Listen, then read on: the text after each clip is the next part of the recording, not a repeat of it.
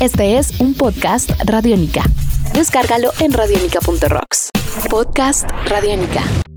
Amigos de Radiónica, sean bienvenidos a una nueva entrega de En Descarga Radiónica, este podcast donde nos encanta conversar, charlar acerca de temas fascinantes relacionados con el mundo del entretenimiento, la tecnología, el cine, la televisión, los cómics, los videojuegos y mucho más. Mi nombre es Iván Zamudio, arroba Iván Zamudio 9 y me encuentro en compañía de Diego Bolaños, arroba Diego Maove. Maestro Bolaños, ¿cómo vamos? Como siempre, un placer acompañarlo eh, para hablar de estos temas que nos gustan mucho y empezando a debatir, que también es interesante y aprovechando que tenemos posiciones en contra eh, al respecto, ¿no? sí, señor. Hace mucho tiempo no hacemos debates y esta es la oportunidad apropiada para empezar a hablar acerca de lo que es tangible y de lo que no es tangible en este mundo. ah, ok, va a irse por ese lado.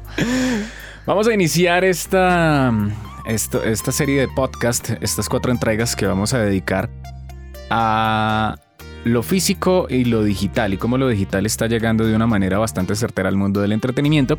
Y vamos a iniciar precisamente con esa premisa en la cual, eh, ha, digamos, ha estado como asomándose desde hace unos años en el mundo de los videojuegos y es que si las consolas van a desaparecer y por ende pues todo eso se va a convertir en, eh, en el mundo digital, obviamente en la nube, la información, todo esto va a pasar a, ese tipo de, de componentes. Oye, chévere cuando pasan estas cosas, decirle a los oyentes eh, que nos escuchan a través de esta serie de podcasts que pueden participar con el numeral podcast Radiónica y contarnos qué piensan al respecto, si piensan que su consola está eh, camino a la extinción o si por el contrario siempre el poder de tener una máquina en casa es lo que nos va a dar muchas cosas. Entonces las posiciones son claras, usted es más amigo de la consola, yo soy más amigo del cloud computing y pues iniciemos si quiere usted explicándonos cuáles son sus argumentos a favor de la continuidad de las consolas. Muchos pensamos que esta puede ser la última generación.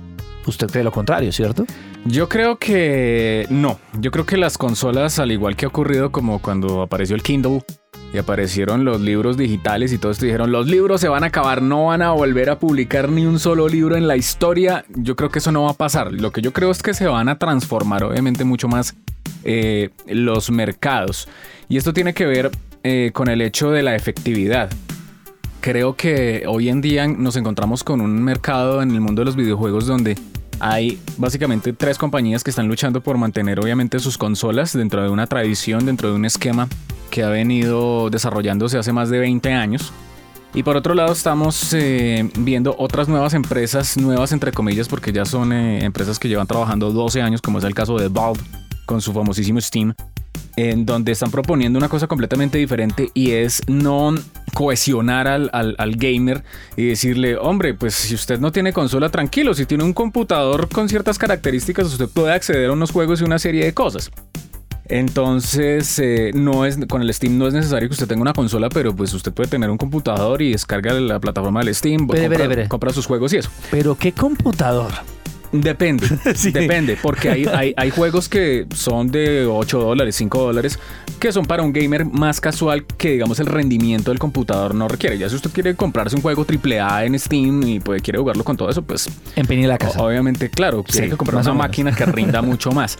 Entonces, eso, eh, digamos, esa premisa le ha puesto como la pata a los, a los desarrolladores de, de consolas, en donde ellos también están buscando llegar a ese punto en el que equiparen obviamente las balanzas. Entonces hoy en día nos encontramos con que, bueno, eh, usted compra una consola, eh, usted puede acceder a un mercado digital y puede comprar los juegos directamente sin tener que ir, depender de un retailer, de una tienda, ir a comprar el juego y todo esto.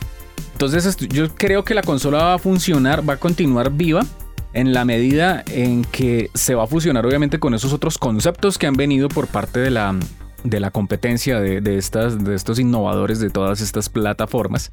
Pero, ¿cómo, cómo decirlo? Es que eh, la consola va a seguir, sobre todo las marcas van a seguir desarrollando consolas, sobre todo por el hecho de que si usted compra esa consola, a usted, entre comillas, lo están obligando a que consuma los productos exclusivos de, esa, de, esa, marca y de esa consola. Entonces, si usted compra un Xbox One, pues obviamente... Team Xbox. sí, Team Xbox, usted va a tener que jugar, va, se va a ir más por el lado de un Gears of War 4 y no de un Uncharted 4. Y Halo, etc. Exacto, entonces son, esas son las cosas que, que yo creo que hacen también eh, importante una marca. ¿Usted cree que se convierte en un asunto de exclusivas entonces? Sí, de poder sí, sí, sí, acceder a eso. Sí, claro, lo mismo ocurre con el Steam. En el Steam usted encuentra unos juegos independientes buenísimos que no los va a encontrar en las consolas. Él no es Steam, eh, eh, Steam. No, no, qué va. Pero vea, tal vez lo que pasa es, creo que la discusión se va a ver por otro terreno que no va a ser el de las exclusivas. Las exclusivas van a tener la capacidad de establecer bandos dentro de las consolas, pero creo que el tema que estamos tratando, que es cloud gaming versus eh, PC, console o Claro, Steam esa, esa es la otra arista. sería un tema más de casual contra hardcore. Hablábamos ahorita fuera de micrófonos antes de iniciar sobre las aventuras de, de- de Nintendo, recordando la época de Wii, es que el impacto que poco a poco tiene el mobile gaming, que son los juegos para celular dentro del mercado, es mucho más grande. Más a- ma- hablaremos un poco más del tema eh, en, el, en el podcast donde hablamos acerca de videojuegos físicos o digitales. Pero este punto es que no hay que despreciar el papel y el poder del mercado de la persona y jugador casual. Creo que para muchos va a ser mucho más fácil comprar un televisor inteligente, un control de videojuegos y jugar cloud computing cuando a usted lo que le interesa no es que el juego rinda a 4000K y Claro. tenga, sino que usted pueda jugar el juego que le llama la atención con la facilidad de lo único que hacer es comprar un streaming digital de video, lo cual PlayStation con PlayStation Now ha mostrado que es una cosa muy factible y muy lograble ya. ¿Qué necesidad hay de invertir millones de dólares en el desarrollo de una nueva consola y para usted invertir miles y cientos de dólares o millones de pesos en, en adquirir un equipo que va a tener en el fondo para el jugador casual las mismas prestaciones? Ok, bueno, es que eso también tiene que ver con los tiene que ver mucho con los públicos objetivos, ¿no?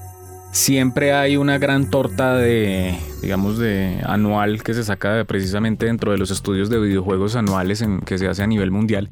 Y es que precisamente existe, como usted lo dice, hay un gran porcentaje de los, de los tipos de gamers. Encontramos el, el gamer, el- obviamente el, el super aficionado que si quiere correrlo todo en HD, ultra alta definición, eh, el juego con, eh, con los últimos controles, eh, todo con todos los juguetes. Sí. Mientras que hay otro campo que también le tienen que atacar, obviamente, los, las compañías de videojuegos y es obviamente al gamer casual. Por eso es que me parece muy interesante lo que usted dice de Nintendo y es porque finalmente Nintendo pues eh, le quiere llegar a, a- un público mucho más familiar, pero a la vez quiere también llegarle a, a los jugadores casuales que de alguna u otra manera conocen a Mario y que pueden bajarse un, un dispositivo, Claro. un, un- digamos una aplicación y pueden bajar los juegos por ahí. Entonces, si usted está en la cinta, cita odontológica, pues se pone a jugar Mario. Pero mi, mi punto de este asunto es, entendiendo de esta forma, es que si hablamos que el hardcore gamer está dispuesto a todo, el espacio final del hardcore gamer no será el, el PC.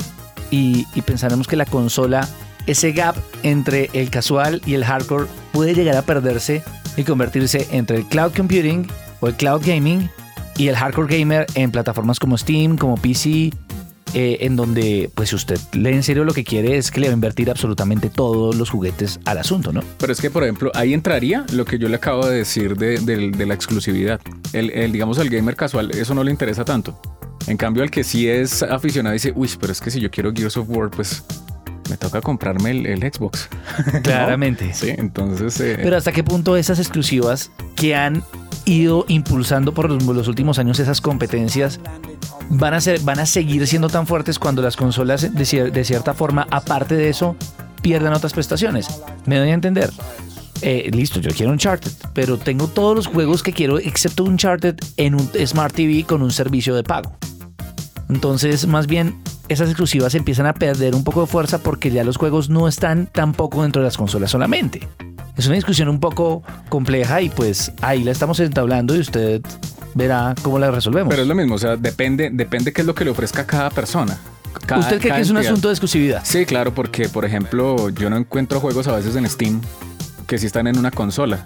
Pero en el momento que usted tenga acceso a más juegos en Steam, que los celulares tengan más juegos y los televisores tengan más juegos, Pero ¿por qué si no perder tiene- ese mercado? Pero si no tienen ese, ahí tienen un plus. Pero y si el juego, es bueno, y si el juego es bueno, ¿Millones por un juego? claro, pa- ha pasado. ha pasado y se la han jugado y les ha ido muy bien. Pues señores, esas son las opiniones, están puestas y queremos saber qué piensan ustedes a través de los comentarios de este podcast en las redes sociales y nos van contando qué opinan del tema, ¿le parece? ¡Tarán! Un nuevo universo sonoro por recorrer. Podcast Radiónica.